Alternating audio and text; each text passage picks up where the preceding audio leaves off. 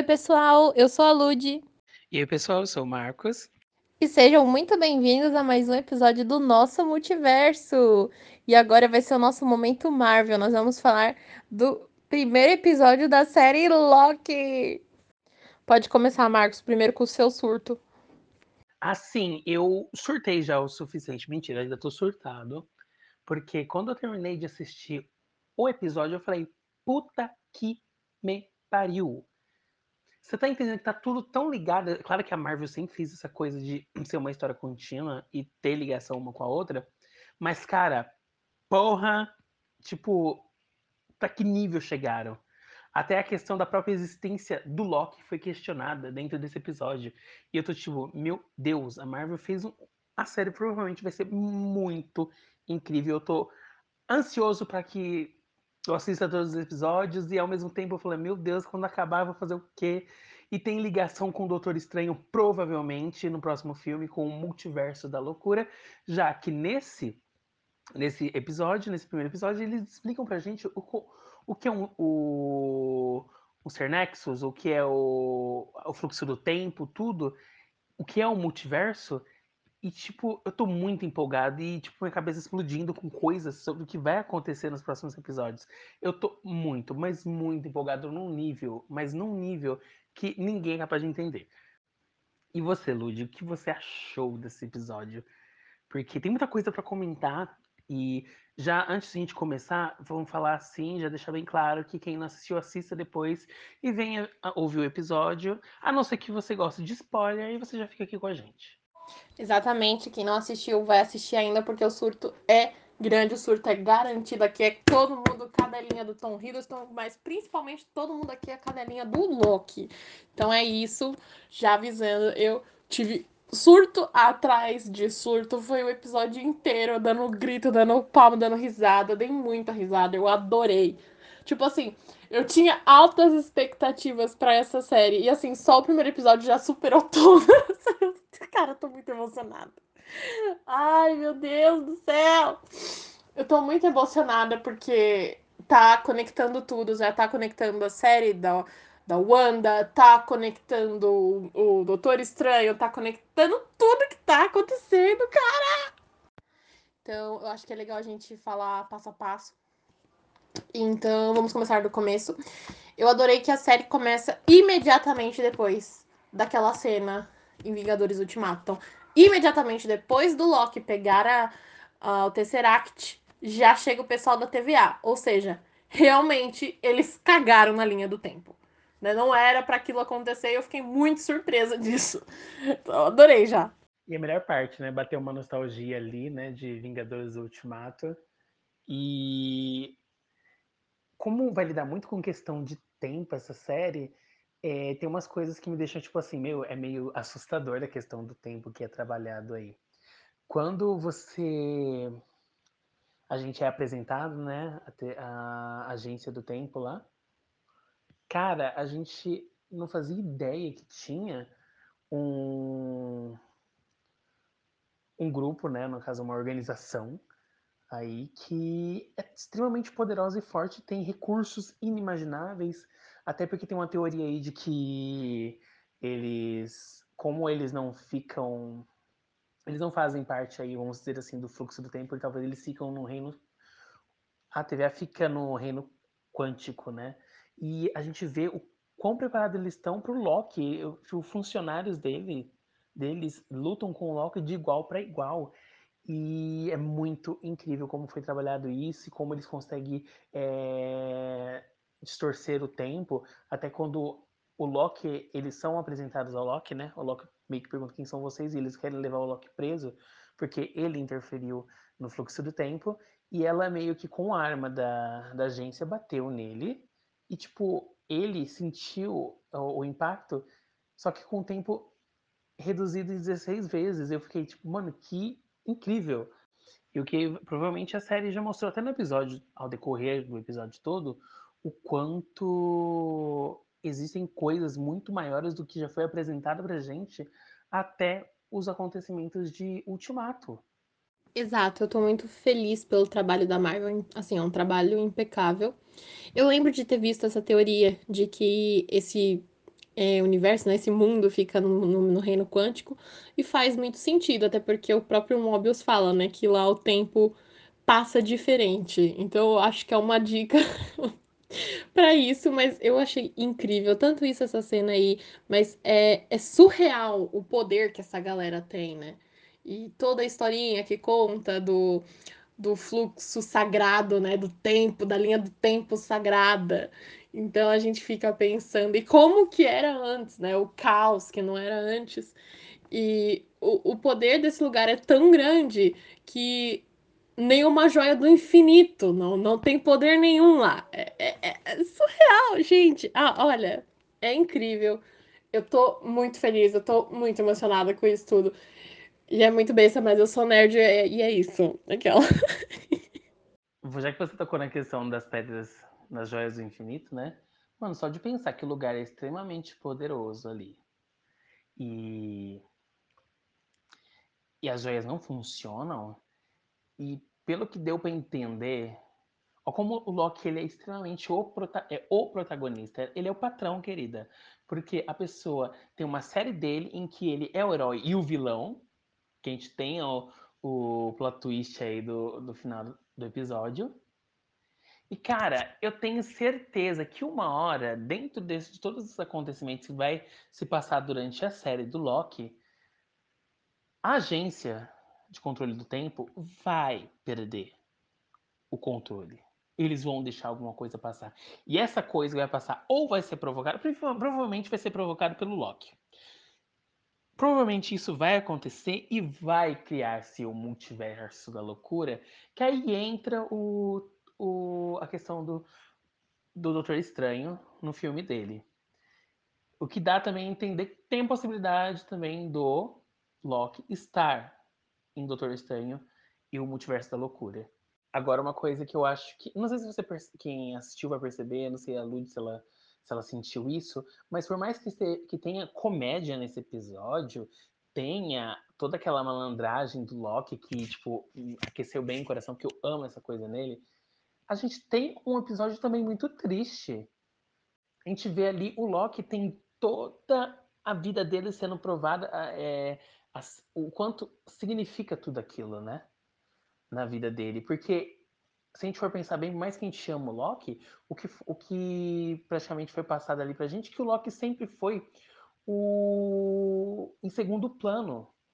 Ele sempre vai ali correr atrás do poder e nunca vai conseguir. Esse é o destino dele, o que me deixa assustado com a questão do tempo dentro da série, porque por mais que sejam escolhas entre muitas aspas ali do Loki, tudo que ele fez na história dele no MCU até agora, seria predestinado, pré-escrito.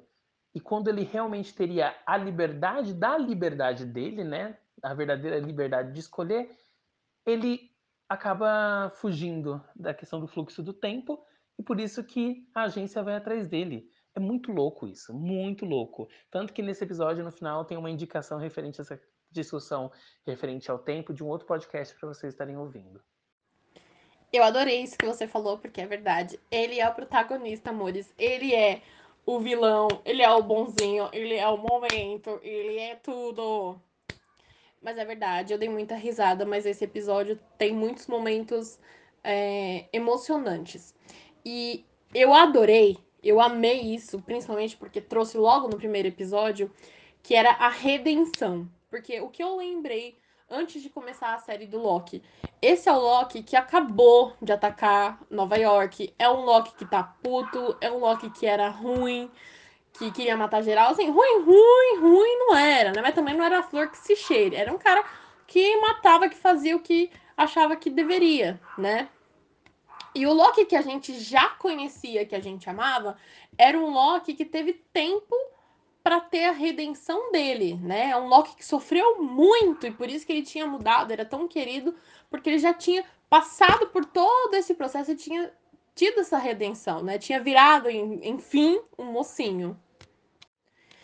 Mas esse Loki da série ainda não. Esse Loki da série era um Loki antes de tudo isso. É um Loki que ainda ia passar por muita coisa para poder chegar nesse ponto de redenção. Então eu adorei que ele viu tudo isso que aconteceu, ele percebeu que as ações deles futura acabaria machucando, matando a mãe dele e eu adorei isso porque já trouxe essa redenção. Então, o personagem que a gente já tinha naquele momento na MCU, que morreu nas mãos do Thanos e realmente morreu, tá, galera? Aquele lá, goodbye, tá? Nunca mais. Foda. É, mas eu adorei porque eles já trouxeram essa redenção agora. Então, esse personagem ele já é aquele que a gente adora, ele já se redimiu, ele entendeu o, o peso, né, o erro das ações dele, mesmo sem cometê-las ainda. Então eu adorei isso. A gente já tem o bonzinho agora, a gente já tem o Loki bonzinho. E para quem não entendeu por que, que o Loki também é o vilão, é confirmado, assim, no primeiro episódio da série, que o vilão que tá atacando os, é, um, um, o conflito que tá acontecendo lá na TVA tem vários grupos dos Homens Minuto, que estão sendo mortos em vários momentos da história e ou planetas, enfim.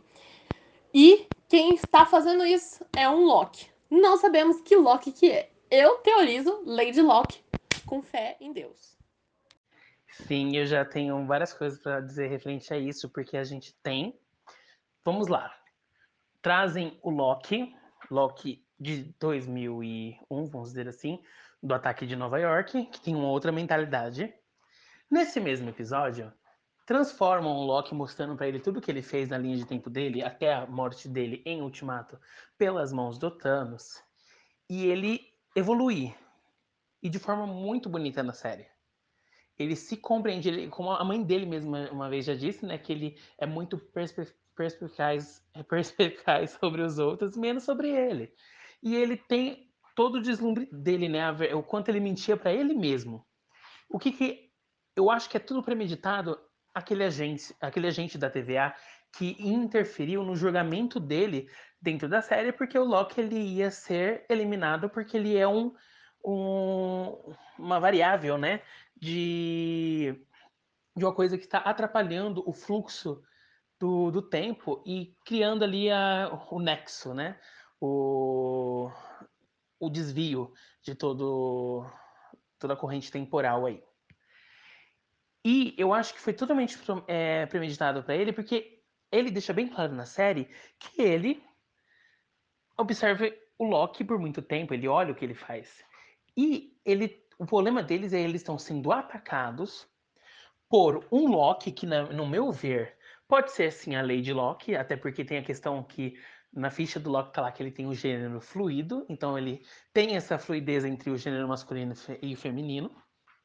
Acho que isso vai vir a explicação porque tá é, gender fluid no relatório do, da TVA do Loki. E o que, que eles fizeram? Eles fizeram o Loki amadurecer exatamente nesse episódio para que o Loki que eles pegaram, trouxeram lá, que fugiu do, do esquema do, dos Vingadores de pegar a joia, trazer aquele Loki e evoluir para ele enfrentar o Loki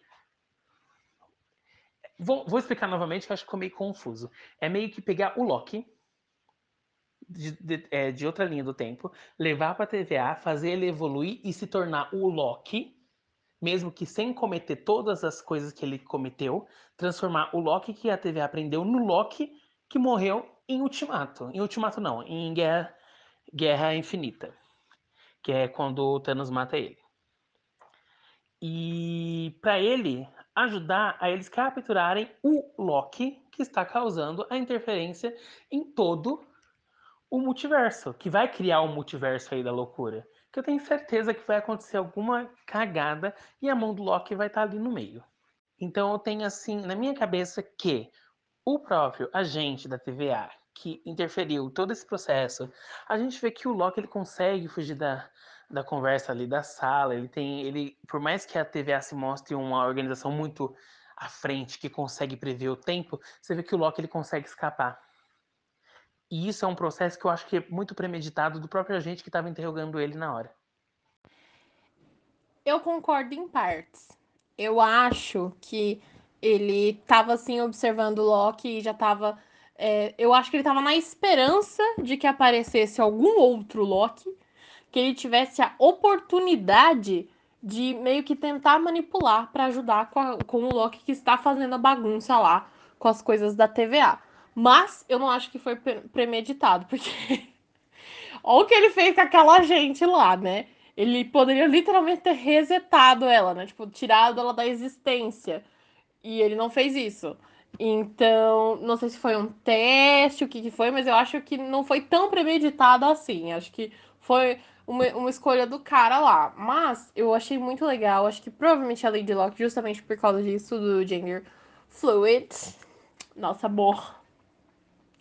Mas o que eu pensei também é que eu acho que a desgraça que vai ter talvez seja pelo sentimento, né? Essa conexão talvez que o Mobius tenha com o Loki.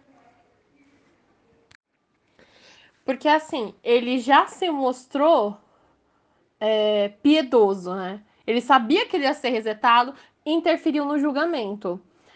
E foi lá resgatar ele, mostrar para ele os erros dele para tentar fazer com que ele evoluísse. E eu acho que Loki vai ajudar, não sei o quê, que basicamente ele tá livre agora, mas ele vai ajudar de livre e espontânea vontade e pressão, né? Mas eu acho que vai dar um chabu que na hora que eles conseguirem resgatar, né, parar o Loki que está fazendo bobagem e tentar voltar tudo aonde deveria voltar, eu acho que esse agente não vai ter coragem de resetar o Loki. Eu acho que é aí que vai dar bosta. O primeiro minuto que esse agente hesitar de finalizar o Loki, de fazer ele parar de existir, o Loki, ó, pimba. Capuche. Vai sumir. É uma boa teoria, na verdade. Se a gente for pensar bem, se o Loki é no final o Mobius tentar eliminar o Loki, o Loki fugir, e de acordo com o que foi explicado naquele vidinho animado lá no começo, na fila onde o Loki estava se encaminhando para passar pelo julgamento, que dá a entender que se por quanto mais tempo não for solucionada a pessoa ou a variante de tempo que está provocando aí os colapsos, né, na linha temporal, não for resolvida, provavelmente não vai, vai, vai, ocorrer a ramificação de acordo com a, a, que a animação mostrou, né? Que aí vai ter a nova uma guerra e o, o conflito entre a, os multiversos. E provavelmente, como eu acho que vai acontecer, que vai ser o Loki, só que não é, só que agindo de forma de, pensando no que você disse, pode ser o Loki agindo de forma diferente. Em vez de ele fazer é, a cagada no multiverso porque ele quer, vai ser na tentativa de sobrevivência nesse caso. Então a gente vai ter um outro, realmente um outro Loki. É, as várias versões do Loki. O Loki, por mais que a gente não tenha ele em vários multiversos até esse presente momento, a gente tem várias versões do Loki. E provavelmente essa vai ser uma outra versão dele. E essa outra versão dele que vai causar todo esse, esse rebuliço no, no multiverso. Que aí, no caso, com a ramificação dos, do universo criando a guerra do multiverso de novo, que aí entra futuramente, no caso do filme que vai ser lançado, Doutor Estranho, o Multiverso da Loucura. Que já tem a participação da Wanda, porque ele é um ser Nexus, né?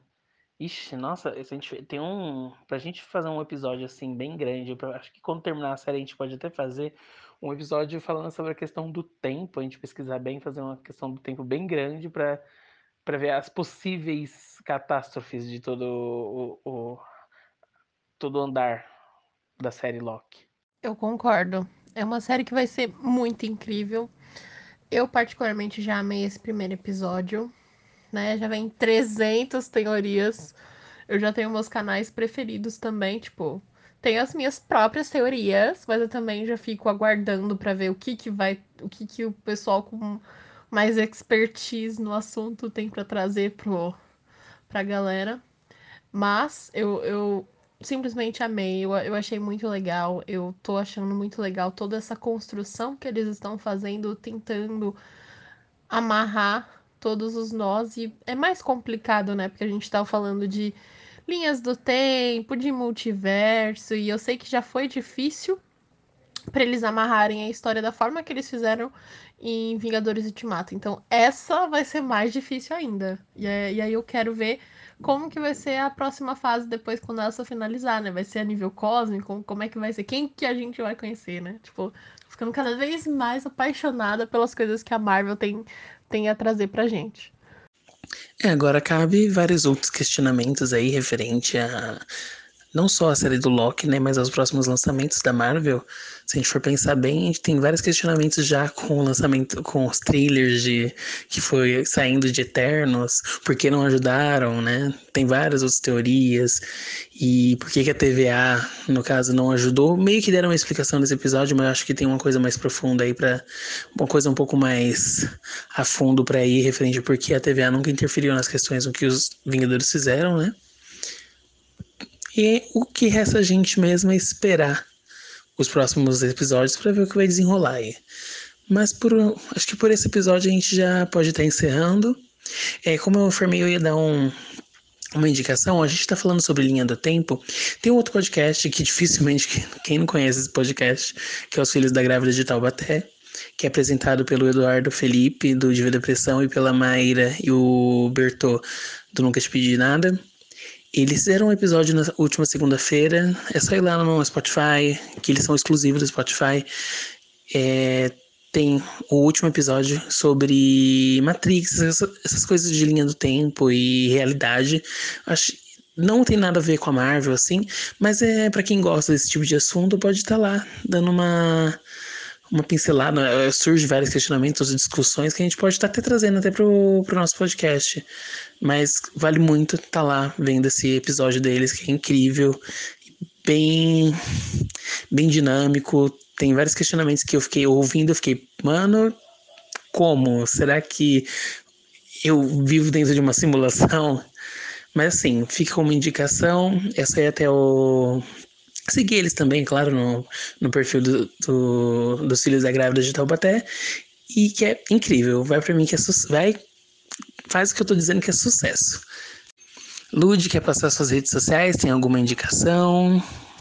Eu só queria dizer, antes de finalizar, sobre a TVA, que eu também achei um pouco estranho eles dizendo que o que os Avengers deveriam fazer estava previsto na linha do tempo, sendo que a gente sabe que o Doutor Estranho falou algumas coisas sobre um monte de possibilidades. Então fiquei meio. Hum, mas tudo bem. É...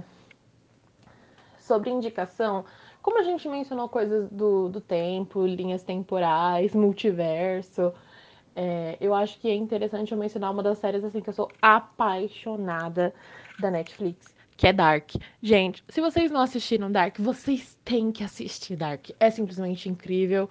Mais uma dica: assiste com um caderninho da mão. É uma série complicada, mas é uma série incrível. É uma série alemã muito bem feita, muito. Sabe, tudo amarradinho. Mano, é incrível. Não tenho palavras para descrever. Uma dica: se vocês começarem a assistir, é uma série que trata famílias, coisas de linha do tempo e tal. Pesquisem a árvore genealógica da temporada que vocês estão assistindo, ok? É a única dica que eu dou. Não pesquisem em geral. Pesquisem da temporada que você está assistindo, senão você vai ter spoiler. Então é isso. É, a minha rede social é Ludb Garcia. Eu agradeço muito a quem ouviu até aqui. Vocês podem comentar lá, falar o que vocês querem ouvir, darem mais dicas, falem as teorias de vocês também. Muito obrigada. Então é isso, gente. Até o próximo episódio.